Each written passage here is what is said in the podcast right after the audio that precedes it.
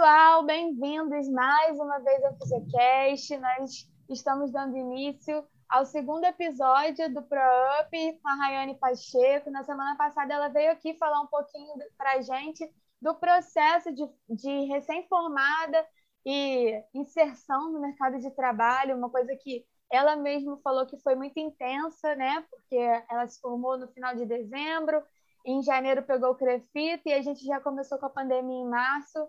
Para quem não ouviu, dá tempo ainda, corre lá, ouve o episódio anterior a esse, que foi muito legal. Como a gente tem explicado para vocês nas redes sociais, né? O Pra Up é um, são um compilado de mini episódios, então é um bate-papo, uma conversa informal sobre os temas que vocês mesmos pediram. Então não deixem de conferir o episódio anterior. Para continuar a nossa entrevista, bem-vinda mais uma vez, Rayane. Obrigada, Ju. É, Ray, na semana passada a gente falou um pouquinho que, da sua formação e aí da sua recém-entrada né, no mercado de trabalho. E hoje a gente vai se aprofundar um pouquinho nisso, falando um pouco da sua experiência profissional e um Sim. pouco da sua vida pessoal também, da, a respeito de como a gente concilia tudo isso, né? Bom, Rai, a gente fez uma pesquisa assim para montar o roteiro. É, a gente olhou alguns dados atualizados do site do Ministério da Saúde e já eram mais de 16,5 é, milhões de casos confirmados. Né?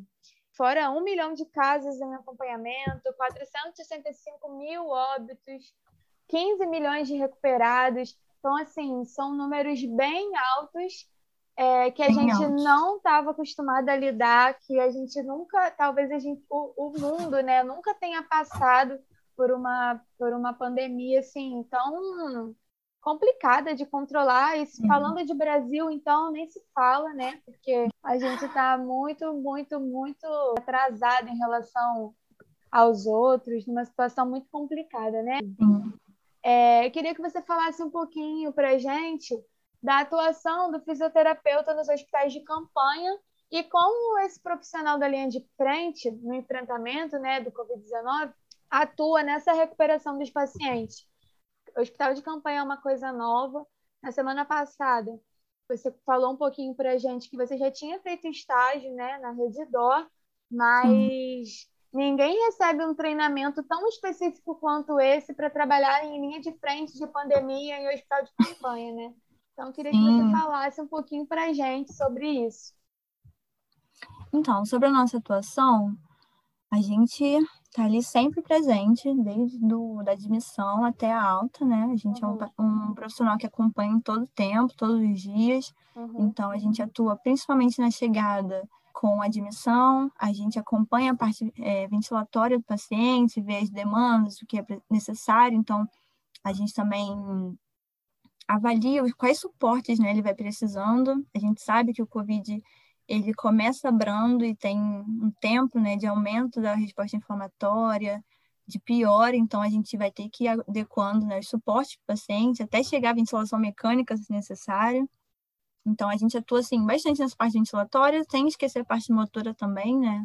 Avaliando ali de acordo com o gasto energético e quando o paciente está se recuperando, principalmente após ventilação mecânica ou muito tempo de internação, a parte motora se torna mais presente, né? Assim, ela vem crescendo de acordo com o tempo de internação, né?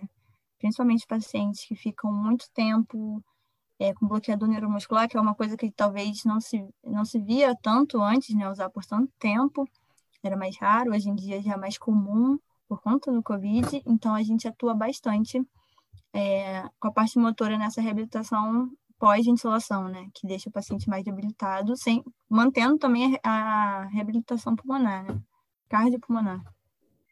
Rai, mas assim, é, você que tem lidado com esses casos com frequência, né? Você falou um pouco aí da como é essa atuação. Conforme você foi falando, é uma opinião geral, né? Tem se observado a necessidade do fisioterapeuta na, no pós-Covid, né? E aí a gente teve uma alta no número de contratação, né, de fisioterapeuta nos hospitais. Então você acha que agora num cenário pós-Covid, a nossa profissão será mais valorizada? Ou já tem acredito, sido mais valorizada? É, eu acredito que já tem sido mais valorizada uhum. e que uhum. pode continuar sendo mais valorizada ainda, uhum. né? Eu acho que as pessoas ainda têm muitas curiosidades sobre a nossa atuação. É, muitas pessoas me perguntam, quando eu falo, nem imagino o tanto de coisa que a gente faz, que a uhum. gente é uhum. responsável, sabe? Sim. Então, eu acho que também sair nas mídias né, é um fator que ajuda. É, nós, como é. profissionais, também falarmos, nos comunicarmos, e principalmente com o paciente diretamente, né? Uhum. É, mostrar para o paciente com, com o quanto nós somos importantes, né? Assim como eles veem ali todas as profissões juntas, integrando uma equipe para a reabilitação dele, né? Então, que todos ali têm uma importância. E como você falou, né? As contratações hoje em dia é, com, é, para fisioterapeutas aumentou em massa, né? A gente vê que também em alguns estados saiu lei de 24 horas, né? Uhum. Então, são conquistas que a gente está ganhando e eu acredito que pode ser mais, né? Que podem ter mais conquistas na nossa área. Mas em relação a. Porque assim, é, o, como você falou, muitas vezes o, o paciente não entende o que, que o fisioterapeuta está fazendo ali, né? A minha família mesmo, assim, não tem fisioterapeuta na minha família. Então, quando eu falei que eu ia fazer faculdade de fisioterapia, todo mundo pensa numa reabilitação de ortopedia, é, hum. de lesão neurológica, assim, é mais ortopedia mesmo, mas a galera assimila mais, assim, hernia de disco, acidente, essas coisas. Né? E quando você vê a atuação do fisioterapeuta dentro do hospital, várias pessoas vieram me falar: caramba, eu não sabia que era o fisioterapeuta que fazia isso, eu não sabia que era Exatamente. o fisioterapeuta que tomava conta disso, né?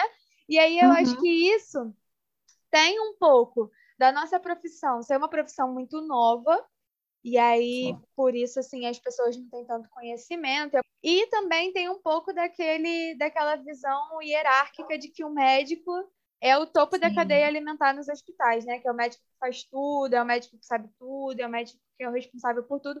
E aí você acha que é pior, assim, é, da, da parte da, dos pacientes de não entenderem e questionarem, ou é pior da, da parte dos médicos por, às vezes, é, inconscientemente compactuarem com esse pensamento? Ou não tem isso, ou todo mundo se respeita e segue o baile? Eu acredito que seja mais pela questão médica do que é. do paciente. Porque ele com o paciente, como ele está num momento de fragilidade, uhum. eu acho que ele se torna mais aberto a receber ajuda. E ele vê ali com os próprios olhos ali, né, na pele, que ele está melhorando. A gente vai ajudando, vai fazendo proposta, ele vai aceitando, ele vai vendo que está tá evoluindo. Uhum. É, está ali aberto à ajuda. Já é, nossos colegas médicos, eu acho que talvez ainda haja uma resistência em alguns aspectos, uhum. é, mas principalmente no que é comum a todos, né? Vamos, um exemplo, ventilação mecânica, indicação de intubação, indicação uhum. de extubação, uma coisa que, que não é só nossa, né? Que é discutida, eu acho que isso ainda gera alguma resistência, né? Sim. Talvez por uma questão de ter mais o paciente na mão, de querer ele não perder o paciente, Sim. Mas eu acho que também tem melhorado muito, né? Assim, eu sou recém-formada, uhum. mas eu pude ver no campanha, nos hospitais que eu passei, assim, no decorrer do Covid, uma evolução dessa troca. Sim. Né? acho, ver... que, acho que foi bom até para os outros profissionais da saúde também, assim, assimilarem melhor a, a importância de ter um fisioterapeuta, né? Sim. E de, e de, ser multi, né? De ter ali um debate de todos sim, sim, os componentes ali da CTI. É, eu vi também é, muitos enfermeiros evoluindo muito na uhum. questão ventilatória, de perceber, de também olhar para essa parte, sabe? Acho que foi uma troca muito, muito importante também, né, da gente aprender com eles, com os médicos, com enfermeiros, nutricionistas, com a fono. Uhum. Todo mundo aprendeu um pouco, né? Tirou uma, uma lição não só para a vida, mas também a experiência profissional de ver, assim, uma mesma doença, o mesmo sinucide uhum. que tem diversas manifestações e que cada paciente manifesta de uma forma. Então, assim, uhum. é em um ambiente você consegue ter um aprendizado enorme, porque por mais que esteja ali todo mundo com o mesmo laudo, o mesmo diagnóstico, cada pessoa evolui de uma forma, cada pessoa tem um tempo de, respons de responder a, aos estímulos, né? É, a gente queria fazer umas duas perguntas para terminar, mas a gente queria que você falasse um pouquinho assim de você, porque a gente tem, a gente falou um pouco é, no episódio passado sobre essa coisa humanizada do atendimento, que a gente, que é profissional da saúde, a gente tende a cuidar dos outros e muitas vezes isso custa a nossa própria saúde, né, Rai? Porque você se coloca ali integralmente e aí você se esforça para poder ouvir, você se esforça para poder tratar, você se esforça para poder evoluir o paciente e isso às vezes custa noite sem dormir, é uma alimentação ruim, ficar longe, como uhum. você teve essa experiência, né? Ficar longe de três, quatro meses da família. E assim, é, atualmente nós que estamos na reta final da faculdade, por exemplo, a minha turma se formaria agora, no final do ano. Então, a gente está muito frustrado. Primeiro, porque todo mundo contava de concluir o curso em cinco anos, e em final de 2021 está formado. Né?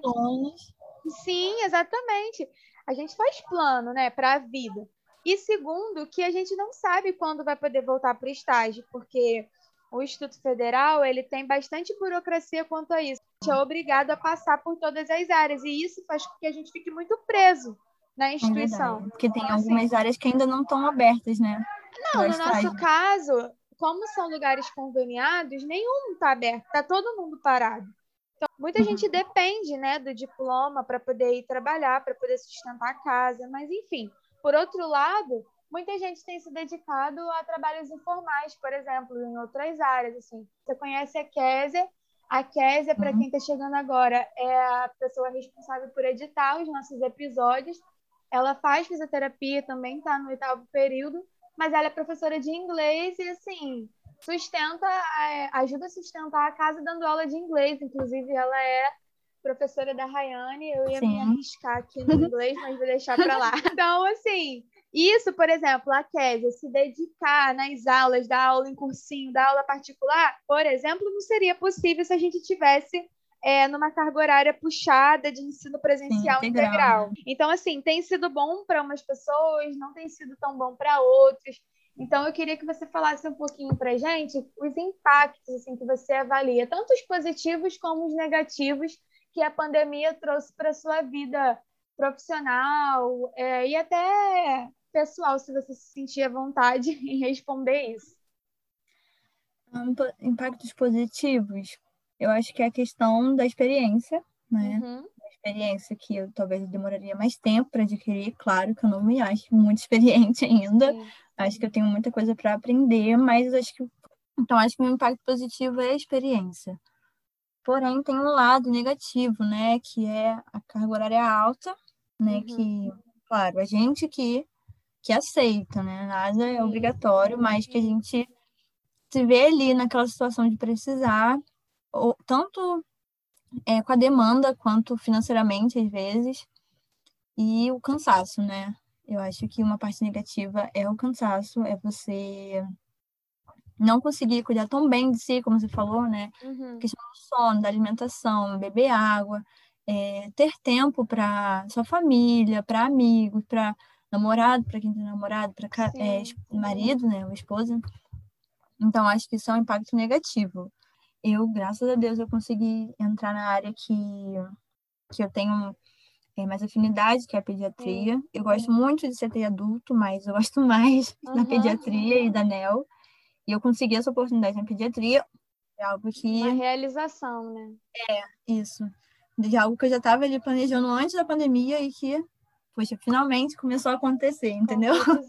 Ah, que bom. Eu acho que não tem uma regra, né? Cada pessoa vai fazendo. Acho que é exatamente isso. Carreira, não tem uma regra para acontecer dessa forma. Acho que a gente fica às vezes preso.